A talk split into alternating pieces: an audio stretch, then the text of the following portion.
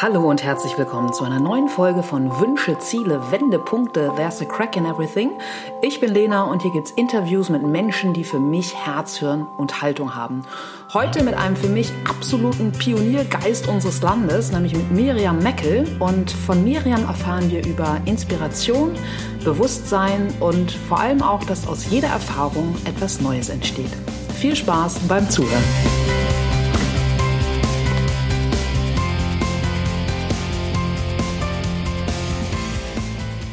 Hallo und herzlich willkommen zu einer neuen Folge. Ich habe heute das große Glück, die Freude und die Ehre, Ehre mit Miriam Meckel ein Interview führen zu dürfen. Und für alle, die sie nicht kennen sollten, hole ich jetzt auch mal wieder ein bisschen aus und lese mein Intro vor. Dr. Miriam Meckel ist Herausgeberin der Wirtschaftswoche, die studierte Kommunikations- und Politikwissenschaftlerin sowie Sinologin, startete als Fernsehjournalistin bei WDR, RTL und Vox, bevor sie eine Professur für Journalistik an der Universität Münster übernahm. Meckel war danach fünf Jahre Regierungssprecherin und Staatssekretärin für Medien, Europa und Internationales beim Ministerpräsidenten in Nordrhein-Westfalen und wechselte dann zurück in die Wissenschaft. Sie ist Professorin für Medien- und Kommunikationsmanagement der Universität St. Gallen und Autorin zahlreicher Wissenschafts- und Sachbücher. Ganz aktuell, Miriam hat jüngst im Team mit dem Projekt, Projekt ADA ähm, eine multimediale Plattform für das digitale Leben und die Wirtschaft der Zukunft erschaffen. Ihre Mission dabei, heute schon das Morgen verstehen. Mit ADA setzen wir komplexe Themen und Sachverhalte wie Digitalisierung, künstliche Intelligenz, Robotik etc. um, so dass man Lust hat, sich mit ihnen zu beschäftigen. So dein Zitat. Hallo Miriam. Hallo, schön, dass wir reden. Genau, ich freue mich total, dass du da bist. Mein Intro war jetzt offen gestanden bei deiner Vita natürlich auch ein bisschen umfangreicher und ein bisschen länger. Wenn du jetzt am Zug bist und dich wirklich in Social Media Hashtag-Manier ähm, mit nur drei Worten beschreiben solltest, welche wären das? Uff, äh, also ich würde mich auf Social Media nie selbst beschreiben mit Hashtags. Ja. Ähm, da äh, hat man, glaube ich, schon die Garantie eines Shitstorms äh, mit eingebaut. Mhm. Aber wenn wir das im übertragenen Sinne machen, dann würde ich sagen Hashtag mutig, Hashtag schüchtern und Hashtag und was machen wir jetzt? okay, kommt die Neugierde schon durch. Mhm. Ja. Und Stichwort Neugierde von mir. Miriam, du als Kind, erinnerst du noch, hast du einen bestimmten Berufswunsch gehabt als kleines Kind? Den hatte ich tatsächlich, ja. Also nicht als ganz kleines Kind, daran äh, habe ich keine konkrete Erinnerung. Ich glaube, als ganz kleines Kind habe ich eigentlich gedacht, habe ich überhaupt nicht gedacht, dass ich irgendwie arbeiten würde und fand schon den ja. Übergang in eine regelmäßige Schulzeit eigentlich eine äh, unerträgliche Zumutung. Aber so dann ein bisschen älter, ähm, ab der Grundschule habe ich den Traum gehabt, äh, Chefin eines großen Hotels zu werden. Und zwar jetzt, glaube ich, fast weniger als äh, wegen des Chefinnenseins, ähm, sondern eher, weil die Atmosphäre von, von Hotels mich immer irgendwie gepackt hat. Es gibt auch heute noch Situationen, ich reise ja wirklich sehr viel, dass ich manchmal, wenn ich mal so eine Stunde oder zwei Pause habe, dass ich mich dann in die Lobby eines Hotels setze und einfach Leute beobachte. Mhm. Manchmal auch fotografiere dabei, einfach für mich, verwende das dann natürlich nicht, weil man da das gesamte Leben präsentiert bekommt. Und äh, es gibt einen, einen äh, wunderbaren Film, äh, Menschen im Hotel mit mhm. Greta Garbo, der sehr, sehr mhm. alt ist, ein Schwarz-Weiß-Film. Ich glaube, das war so die, der, das zündende Momentum, wodurch dieser Berufswunsch zustande mhm. gekommen ist. Ja, so ein Mikrokosmos einfach, ne? Genau. Erinnerst mhm. du denn noch so einen, so einen ersten Urlaub mit deinen Eltern, dass, dass du vielleicht noch weißt, so, oh, da war ich ganz klein und da waren wir im Hotel, weiß ich nicht, in Österreich, im Wanderurlaub oder so? Ja, erinnere ich mich. Wir waren in Italien im Hotel, ähm, äh, in, in Pesaro. Ähm, und äh, das, das war auch so. Ich habe also eigentlich immer das Gefühl gehabt, das ist ein schönes Umfeld, weil das eine Mischung aus äh, Präsenz und Anonymität bietet, dieses Umfeld. Und ähm, Menschen anfangen, sich anders zu verhalten, lustigerweise. Und das kann man halt sehr gut beobachten und manchmal kommt man dann ähm, auf Ebenen, die man sonst so im Leben nicht hat und das hat mir immer gefallen. Ja, einfach die anderen Facetten, ne? Genau. Gibt es denn etwas, wo du, wenn du dich selbst reflektierst, dich anders verhältst, wenn du äh, in die Hotelwelt eintauchst? Ich glaube, ich bin manchmal ziemlich bei mir, wenn ich hier so in, in Hotels bin und mache dann ähm, Dinge so einfach für mich, weil äh, ich wie in so einer Raumkapsel irgendwie äh, in der Welt bin und habe ich ganz oft, ich bin sehr viel in den USA zum Beispiel, ich habe auch ganz viel geschrieben in Hotels, also ganze Teile von Büchern oder Kurzgeschichten oder so, weil sich das einfach ergeben hat dadurch, dass da eine besondere Form der Konzentration und der Ungestörtheit entsteht, was dann auch nochmal mit der Zeitverschiebung zu tun hat natürlich. Also vielleicht ähm, ja, so ein Moment des Innehaltens, auch des äh, sich mal los, äh, sich trennen können von all dem, was, was äh, im Alltag ansonsten um einen herum ist. Ich glaube, das verbinde ich auch ein bisschen damit. Hm. Ja, schön. Aber deine, ja, dein Werdegang war dann ja doch ein bisschen ein anderer. Was war dann damals der Impuls für deine Studienwahl und für, ja, für letzten Endes auch deinen Berufsstart? Ich habe gedacht, dass ich, wenn ich schon nicht äh, ein großes, schönes Hotel leiten kann, dann sollte ich vielleicht Auslandskorrespondentin werden. Das, das wollte ich gerne machen. Ich wollte gerne nach China gehen. Das war der Grund, warum ich dann eben auch Sinologie studiert habe und Publizistik und Kommunikationswissenschaft. Äh, aber auch das hat nicht geklappt. Es hat bei mir eigentlich nichts geklappt, was ich mir vorgenommen habe, beruflich so ja, gesehen. Ja. Äh, aber vieles andere Schöne hat dann geklappt. Ja, klar. Ja, und vor allem deine Karriere ist ja nun auch wirklich sehr, sehr beachtlich und vor allem auch sehr vielschichtig. Und Stichwort ähm, Autorinnen-Dasein. Du hast ja auch schon im Jahre 2007 mit dem Glück der Unerreichbarkeit einfach dieses, ja, ich nenne das immer digitale Grundrauschen der Kommunikation thematisiert, also dieses permanente On-Sein. Und zumindest mir geht es so, dass es mir häufig wirklich zunehmend schwerer fällt, wirklich im Moment zu sein, eine einkanalige kanalige Kommunikation auch wirklich mit mehr Tiefe denn Breite zu haben. Also einfach elf Jahre später hat sie ja einfach nochmal ein viel, viel stärkeres Tempo angenommen. Wie schaffst du das oder schaffst du das heute, das Glück der Unerreichbarkeit zu leben, zu zelebrieren, dir deine Auszeiten zu nehmen? Also ich schaffe das zum Teil, aber anders als ich in meinem Buch äh, 2007 hm. geschrieben habe, dass äh, äh, oder geglaubt habe, dass es gehen könnte. Ich habe tatsächlich gedacht, ähm, dass da sozusagen eine reine Form der Trennung von Technologie, ähm, also on-off sein äh, über Ausschalter und mm. so, äh, der, der Weg wäre. Und damals war das tatsächlich auch so. Wenn man sich überlegt, was in den letzten zehn Jahren hier passiert ist als äh, technologischer Fortschritt, dann ist das ja Wahnsinn. Ja, ähm, also äh, die ganze, der, der ganze Umgang mit dem Mobiltelefon hat sich total verändert. Ähm, heute ist das Mobiltelefon, das gilt auch für mich, sowas wie die Fernbedienung fürs Leben, also von meiner S-Bahn-Fahrkarte äh, über meine Essensbestellung, ähm, über natürlich die gesamte Kommunikation auch mit dem Team, über Slack zum Beispiel, ähm, über meine private Kommunikation in der Fernbeziehung. Es, es, läuft ja alles über das, äh, das Telefon. Da ist ja alles drauf, was man braucht. Navigation durchs Leben im direkten und im indirekten oder übertragenen Sinne. Ähm, deshalb ist Ausschalten ja auch gar nicht so leicht mehr. Das, das ist so der eine Punkt. Ich glaube, dass es äh, inzwischen andere Wege gibt. Ähm, ich mache das manchmal aus. Also wenn ich zum Beispiel im Urlaub bin, dann okay. schaue ich schon, dass äh, ich da, dann muss ich da mal reingucken, morgens vielleicht, aber mhm. dann lasse ich das auch irgendwie äh, im Safe oder wo auch immer liegen.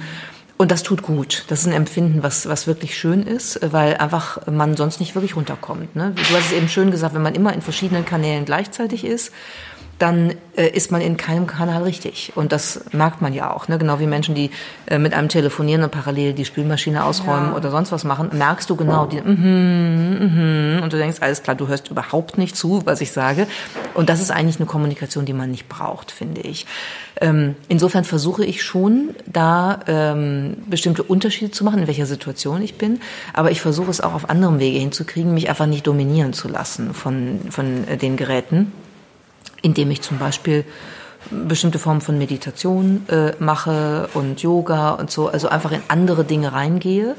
ähm, auch andere Naturerfahrungen äh, mache, die, die einfach einen Gegenpol setzen. Und das ist ganz schön. Und manchmal mache ich es auch so, dass dafür hassen mich manchmal, glaube ich, meine Mitarbeiterinnen und Mitarbeiter ein bisschen, dass ich bei Teamsitzungen sage, Leute, können wir jetzt mal diese Geräte wegtun? Das ist ja furchtbar, ja. Also einfach äh, mal in eine Kiste packen, cool. ein Tuch drauflegen, ja. Und simsalabim ja. hat man eine total produktive Stunde, wo echt viel da rauskommt. Glaube ich. Und das Meeting ist vermutlich viel, viel schneller vorbei. Ja, ja, genau. Und alle waren wirklich on im Sinne von on mit der Konzentration und, und dem, was passiert ist. Genau. Und erinnern sich vielleicht sogar daran, was man da gemeinsam besprochen hat. Ja, ja. ja cool, cooler Tipp.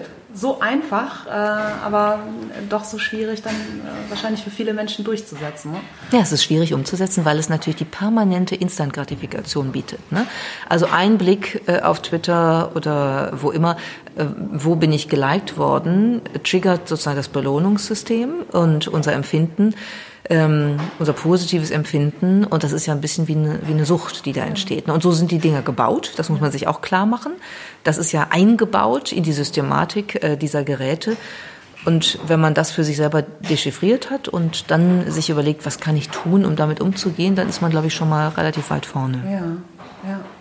Ja, und du hast es gerade schon angesprochen mit ähm, Wegen, die du auch für dich wählst, also anstelle des rein Ausschaltens des Gerätes, nämlich Yoga, Naturerfahrung, Meditation.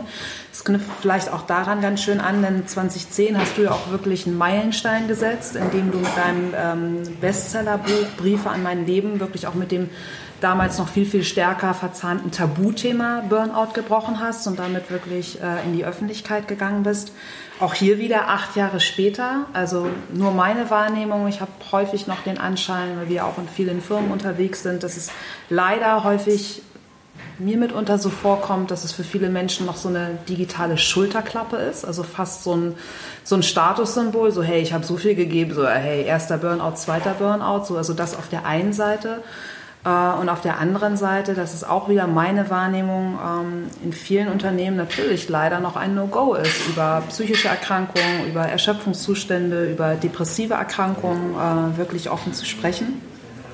Was glaubst du ganz persönlich mit ähm, deiner Erfahrung, was muss sich im eigenen Kopf und der eigenen Seele verändern und was auf Seiten der Unternehmen oder vielmehr der Gesellschaft, um es jetzt wirklich mal groß aufzuhängen? Also ich bin, bin bei dir, dass der Begriff Burnout ein dover ist. Deshalb, ähm, ich versuche den manchmal sogar zu vermeiden und äh, spreche lieber von einer Erschöpfungsdepression, weil das ist eine Depression und zwar äh, oftmals eine sehr schwere.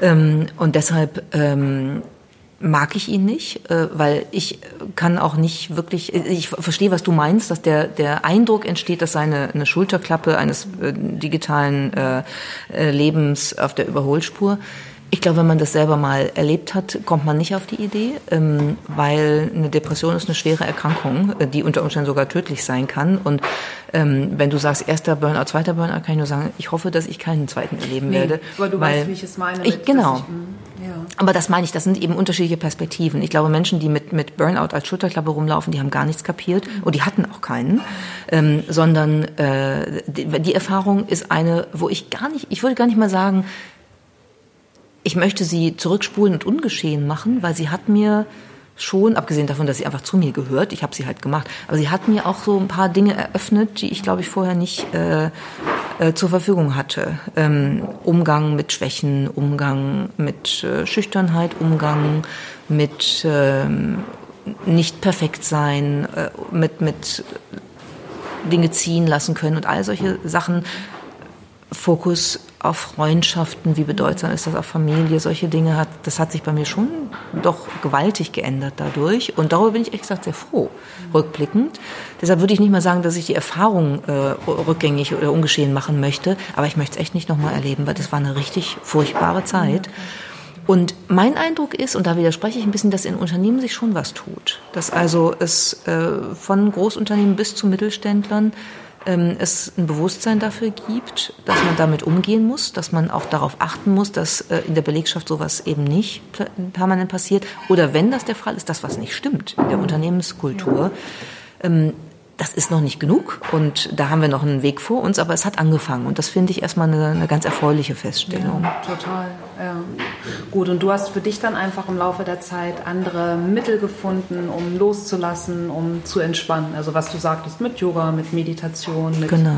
mit Natur. Ja. ja. ich merke auch einfach, äh, ich merke das auch äh, einfach körperlich, wann irgendwo mal Schluss ist. Also ähm, jetzt hier heute, wir sind ja beim, beim House of Beautiful Business in Lissabon, habe heute Morgen einen Vortrag gehalten, habe echt ein ziemliches Schlafdefizit und habe einfach gemerkt dann, ähm, puh, jetzt ist mal gut und dann gehe ich auch ins Hotel und lege mich hin und dann habe ich zwei Stunden geschlafen. Das ist dann halt einfach so. Das hätte ich früher nicht getan, das mache ich heute aber, weil es anders keinen Sinn hat. Ich kann dann auch nicht so genießen, wenn ich komplett durch den Wind bin. Und es ist auch nicht verantwortungsvoll. Ja. Hm. Ja, und es ist schön, was du ähm, gerade gesagt hast, also dass dir deine Krise, deine, dein Erschöpfungszustand ja einfach auch äh, gezeigt hat, was dir wirklich wichtig ist. Ähm, das knüpft für mich so ein bisschen damit ein, du hast ja diese wunderbare Reihe Serendipity gehabt, ja, dieser wöchentliche Newsletter, und ist aber auch als ein Buch herausgekommen, was ich im Übrigen auch in die Shownotes packe, was man wirklich unbedingt gelesen haben sollte, wo du zufällige ja, Erfindungen thematisierst, die eigentlich gar nicht als Erfindung gedacht waren. Also beispielsweise, magst du mal dieses ähm, Beispiel mit dem Staubsauger-Erfinder oder mit dem Penicillin? Das fand ich irgendwie so ganz, ganz charmant.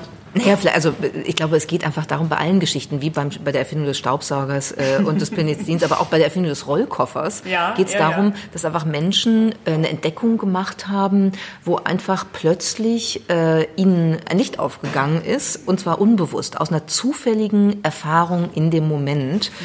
Ähm, beispielsweise, wenn ein Pilot äh, feststellt, dass er äh, seine Sachen, seine schweren Koffer nicht permanent durch die Gegend schleppen will und montiert dann Rollen darunter und auf einmal äh, denkt er, warum nur für mich? Ja, das ist ja. ja etwas, was sozusagen für alle eigentlich relevant sein könnte. Ich als Vielfliegerin muss sagen, ich liebe es, dass es Rollkoffer gibt, inzwischen ja. mit vier Rollen, wo man echt gar nichts mehr tragen muss. Das ist, das ist wirklich ein, ein großer Gewinn an Lebensqualität und Wirbelsäulenschonung. und das ist halt das, was oft aus dem Zufall äh, entsteht, aus der ungeplanten, glücklichen Begegnung mit einer neuen Einsicht, äh, die man nicht angesteuert hat, mhm. sondern die sich einfach eben, äh, die plötzlich da war. Und so sind ganz viele Innovationen entstanden, auch ganz viele Erfindungen entstanden. Ja. Und das beschreiben wir ein bisschen anhand von 77 Geschichten in mhm. dem Buch. Ja. ja, vor allem knüpft es für mich auch daran an, es ist ja auch mitunter ein vermeidliches Scheitern. Ja? ja. Und wenn du einfach auch sagst, so rückblickend in deiner persönlichen äh, Krise hast du einfach erkannt, so, hey, das ist mir wichtig und äh, da lasse ich los und ähm, ähm, es ist ja einfach simultan dazu, ähm, bei Erfindung auch zu sagen, so, hey, das ist jetzt gar nicht irgendwie in die Hose gegangen, sondern, huch, da ist ja XY draus entstanden. Genau. Ja. Es entsteht aus jeder Erfahrung, die man macht, irgendwas Neues, ja. oft auch was Gutes. Und wenn man das natürlich immer als, als Scheitern für sich deklariert, ist es irgendwann so, hat es eine sehr negative Konnotation. Man könnte es auch ähm, als Lernprozess genau, beschreiben. Ja, und ja. das äh, würde ich jetzt einfach mal so versuchen äh, zu tun, weil ich glaube, dann äh, entsteht wirklich was Neues. Stichwort There's a crack in everything and that's how the light gets in. Also Ganz letzten genau. Endes, äh, das ist dann wieder das Licht. Ne? Und dann wird es auch noch ästhetisch schön oft. Ja? Also die Perfektion ist ja oft gar nicht schön, sondern es wird dann interessant, wenn irgendwo ein Bruch in der Perfektion ist. Wie in der Kunst und in menschlichen Gesichtern und so. Genau, das Unperfekte eben. Sehr schön. Was glaubst du, Miriam, welche deine Stärken haben dir damals geholfen? Wobei geholfen? Durch den Prozess zu gehen, anzunehmen mit, okay, da muss ich vielleicht eher loslassen, da muss ich vielleicht ruhiger werden. Ich glaube ehrlich gesagt, dass mir meine vermeintlichen Stärken gar nichts geholfen haben, sondern dass sie eher die Ursache dafür gewesen sind, dass alles sich so entwickelt hat, wie es sich entwickelt hat. Ähm, mir hat sehr geholfen eine wirklich gute medizinische Betreuung die ich bekommen habe. Ähm, und mir hat vor allen Dingen auch mein persönliches Umfeld geholfen. Weil das ist eine schwierige Situation, wenn man in der Krise ist, äh, ob das jetzt eine Erschöpfungsdepression ist oder was anderes. Ähm, man ist ja in einer Situation, wo, wo der Partner oder die Partnerin oft das gar nicht irgendwie lösen kann, ne? weil auch Rollenkonflikte entstehen und so.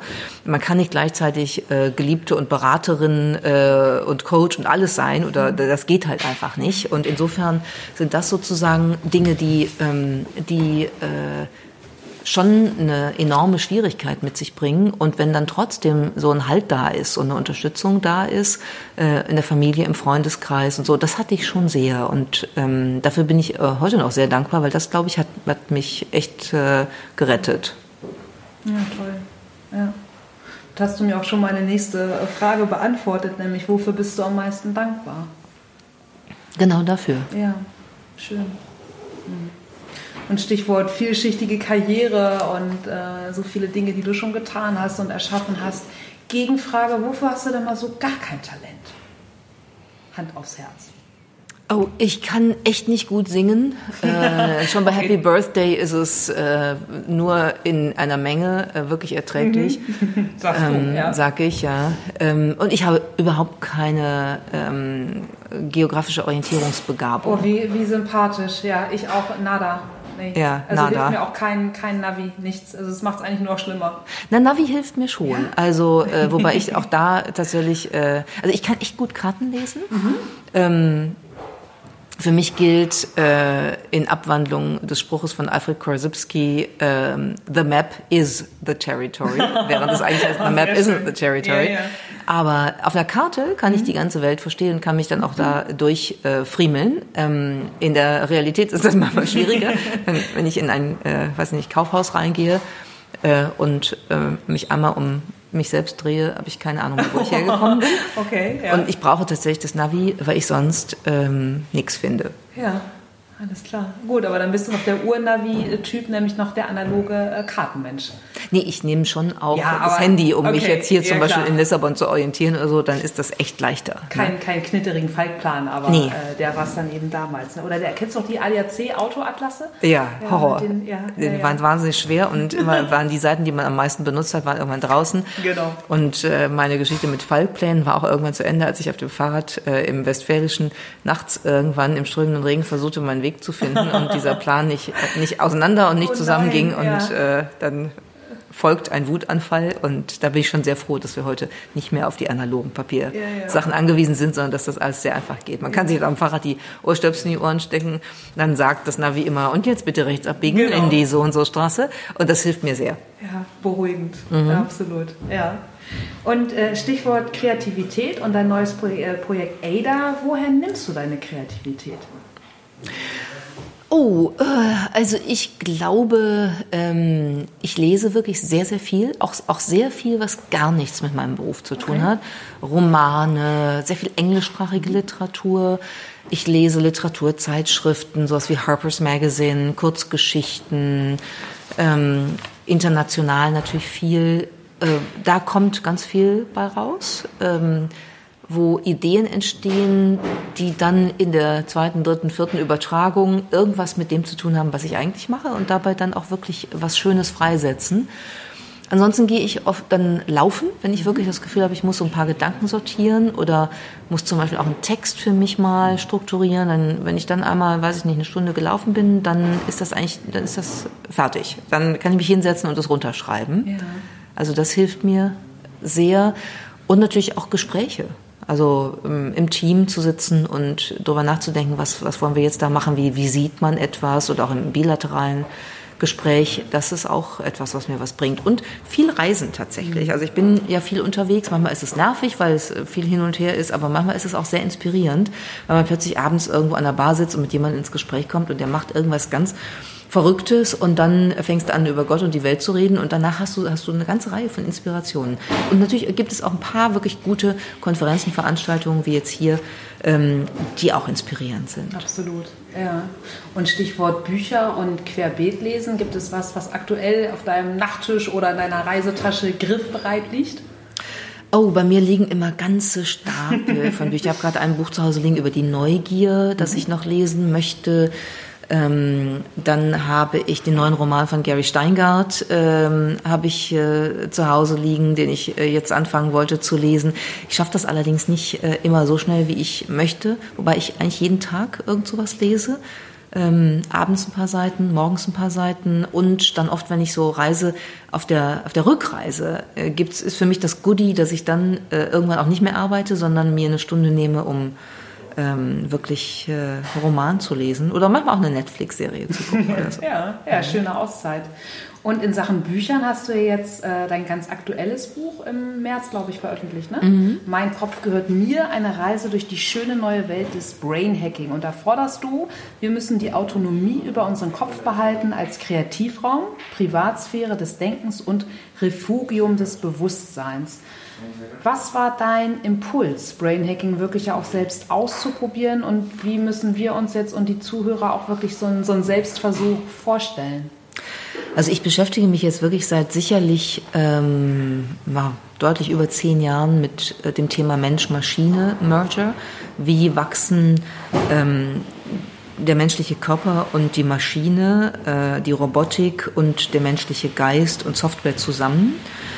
Und habe hab mich das, damit aus verschiedenen Perspektiven befasst. Und irgendwie seit ein paar Jahren hat mich das, mit, das Thema Gehirn sehr interessiert, weil ich gemerkt habe, hier tut sich einiges. Die Neurowissenschaften ähm, haben Schritt für Schritt Erfolge in, in der äh, nicht nur Kartografierung und, und Strukturierung ähm, des Gehirns, sondern auch in Erklärung einzelner Funktionalitäten, auch wenn wir immer noch ganz viel nicht wissen.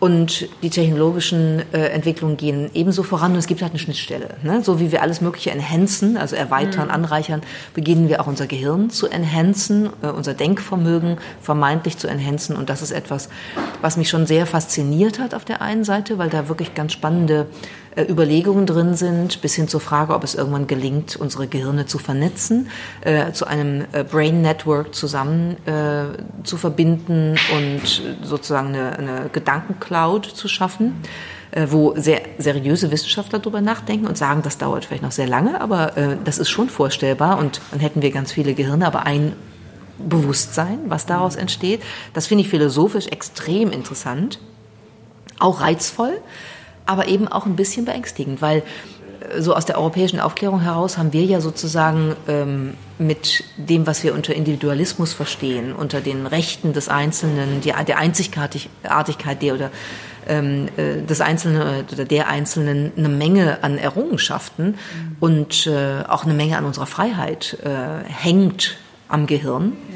Letztlich. Und deshalb glaube ich schon, dass man vorsichtig sein muss damit, wie man da vorgeht. Und Brain Hacking, wie es jetzt zum Teil durch äh, Geräte propagiert wird, ist eben kein Lifestyle, sondern mhm. das ist schon etwas, was medizinisch begleitet werden muss und was auch äh, in Uncharted Territory vordringt, ja, ein unbekanntes Terrain. Ja.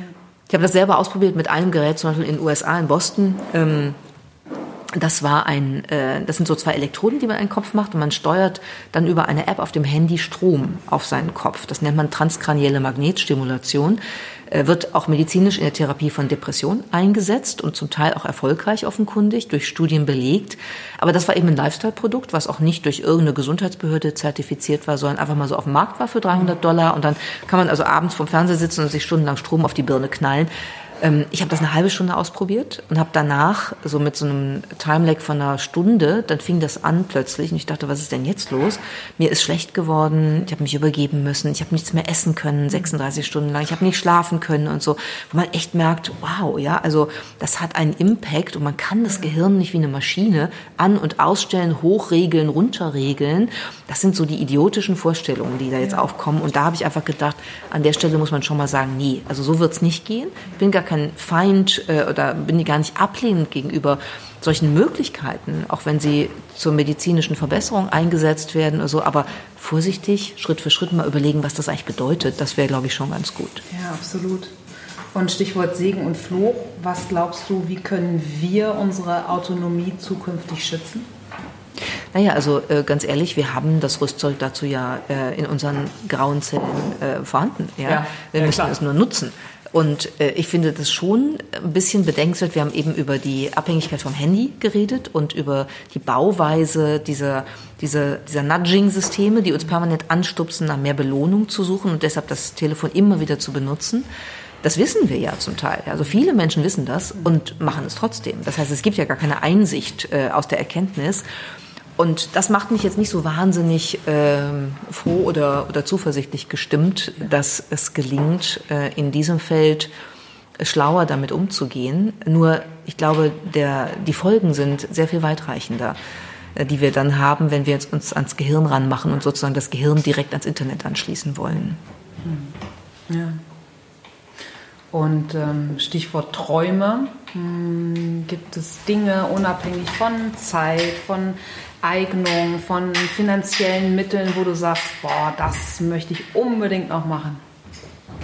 Ich habe tatsächlich seit, seit sehr langer Zeit ähm, einen Traum, den ich noch immer nicht realisiert habe und ähm, shame on me eigentlich. Ja, ja. Äh, ich würde wahnsinnig gerne mal ähm, auf eine Ranch nach Texas und mich da mal zurückziehen für ein paar Monate und ein Buch schreiben und so einfach für mich sein. Cool. Ja. ja. Was reizt sich daran so? Also ist es dann die, die, die Weite der Natur? Genau, die Weite und die Wüste. Wüste ist für mich ein, ein absolut wunderbares Umfeld. Ich liebe die Wüste und wann immer ich es schaffe, versuche ich einmal im Jahr mal für ein paar Tage irgendwo in der Wüste zu sein. Letztes Jahr habe ich das auch äh, gemacht und da ist der, der, das erste Kapitel des Buches auch entstanden. Ja. Okay. Morgens um fünf in der aufgehenden Sonne. bei noch Temperaturen, die dann echt okay sind und einem Kaffee. Ja. habe ich dann da gesessen, in die Landschaft geguckt und gesehen, wie die Tiere wach werden und das Leben äh, losgeht und so. Und das ist einfach herrlich. Wahnsinn. Es ist eine ganz besondere Atmosphäre. Es ist eben auch eine ganz besondere Stille ähm, ein besonderes Licht und so. Das finde ich einfach, einfach großartig. Toll, ja. voll schön. Ja. Ja, warum solltest du dir dann äh, diesen Wunschtraum nicht auch noch erfüllen? Auf in die Wüste. Ja, genau. absolut. Und du hast jetzt schon jetzt erzählt, ähm, Orte der, der Abgeschiedenheit aufzusuchen, äh, viel zu lesen, ähm, Yoga. Welche Dinge, und mit Dingen meine ich auch wieder unabhängig, ob es Orte sind, vielleicht auch Musiktitel, Menschen, was gibt dir so Miriams Top 3. Was, was gibt dir Kraft? Was motiviert dich? Was sind wirklich so deine, deine Akkus? Du dich jetzt für drei entscheiden müsstest. Meine Akkus sind, mhm. sind ganz sicher soziale Kontakte, also schöne Abende mit Freunden. Mhm. Äh, am besten auch nicht 25, sondern eher so äh, zwei bis sechs, wo mhm. man sich wirklich unterhalten kann. Also ja. das ist, ist ganz sicher äh, ein Riesenakku für mich. Mhm ähm, soziale Kontakte im weiteren Sinne inklusive Beziehungen und so weiter. Ähm, und dann Musik tatsächlich. Ich spiele Klavier oh, cool. und das ist etwas, was mich immer unheimlich schön runterholt. Das mache ich dann manchmal so abends noch. Äh, Habe auch eins, was man so leise stellen kann, ja. dass die Nachbarn dann nicht mitten in der Nacht aus dem Betten fallen. Ja. Ähm, das, ist, das ist ganz toll und Musik höre ich auch immer morgens. Ich habe meistens klassische Musik, erstmal um in den Tag einzusteigen und dann mal so langsam mich da rein zu grooven. Und das dritte ist tatsächlich ähm, eine Kombination aus Lesen und Rückzug, glaube ich, äh, was selbst auf Reisen für mich funktioniert. Oft, wenn ich mich so rausschalten kann, deshalb mag ich ganz gerne Langstreckenflüge zum Beispiel, weil äh, ich mich nie ins Internet einlogge, mich kann niemand anrufen und ähm, ich bin da anonym und kann da einfach für mich äh, vor mich hinlesen und denken. Und das ist ganz schön. Super. So mhm. dein Kokon über den Wolken. Genau, der Kokon ja. über den Wolken oder auch zu Hause oder wo auch immer. Ja. Also das, den kann man sich ja dann basteln, wenn man da sich einigermaßen drauf einstellt. Genau, Rückzug kann überall sein, ne? Ja. Ähm, meine, eine meiner Lieblingsfragen, die immer zum Schluss kommen. Wann hast du zuletzt was Neues getan und was war es? Oh, ich habe ähm, zum Beispiel was Neues getan, indem ich begonnen habe, ähm, Einradfahren äh, okay. auszuprobieren und bin ja. allerdings noch nicht so schnell vorangekommen, dass ich es jetzt wirklich könnte. Mhm. Aber äh, ich möchte das gerne können und werde äh, da irgendwie dranbleiben. Wow, was, was war der Impuls, Einradfahren äh, zu lernen, lernen zu wollen? Das ist einfach, das ist einfach spannend. Das ist interessant okay. für die, für die äh, Körperdynamik ja, und ja. Äh, für, die, das Balanceempfinden und so weiter. Und ich habe das geschenkt bekommen, habe es mir auch gewünscht tatsächlich. Okay. Und äh, dann habe ich gemerkt, ui, das ist doch nicht so leicht, wie ich es mir vorgestellt habe. Aber so die ersten kleinen Erfolge hatte ich und äh, jetzt muss ich einfach weitermachen. Sehr schön, ja. Okay, Miriam. Und ähm, du zurückgeblickt, ähm, deine Karriere, alles, was du erlebt hast. Miriam, Rat an dein Teenager-Ich. Was würdest du heute mit deinen Erfahrungen rückblickend dir selbst raten oder raten wollen? Also ich, ich würde, glaube ich, würde sagen, be bold. Also trau dich einfach, äh, Dinge zu machen. Ich glaube, da war ich manchmal zurückhaltend, auch wenn man das jetzt vielleicht aus dem Lebenslauf nicht sieht, aber das war so. Ähm, und vor allen Dingen mach, was du willst. Äh, frag dich, was, was dich wirklich interessiert und was du wirklich möchtest oder auch nicht möchtest. Ganz wichtige Ergänzung. Und das machst du dann nicht. Sehr schön. Ja, Wahnsinn. Also vielen, vielen Dank für deine Zeit, die du hier heute in Lissabon genommen hast für unser Gespräch. Vielen Dank für deine Offenheit. Und ähm, ja, einmal zurückgespielt. Gibt es was, was die Zuhörer für dich oder für, für Ada tun können? Oh, wir sind total interessiert an Feedback natürlich. Also wer immer Lust hat, sich das erste Magazin, was jetzt ja äh, auf dem Markt ist, äh, gedruckt oder digital anzuschauen und dazu was äh, uns zu feedbacken, ähm, wirklich gerne. Also freue ich mich persönlich auch drüber.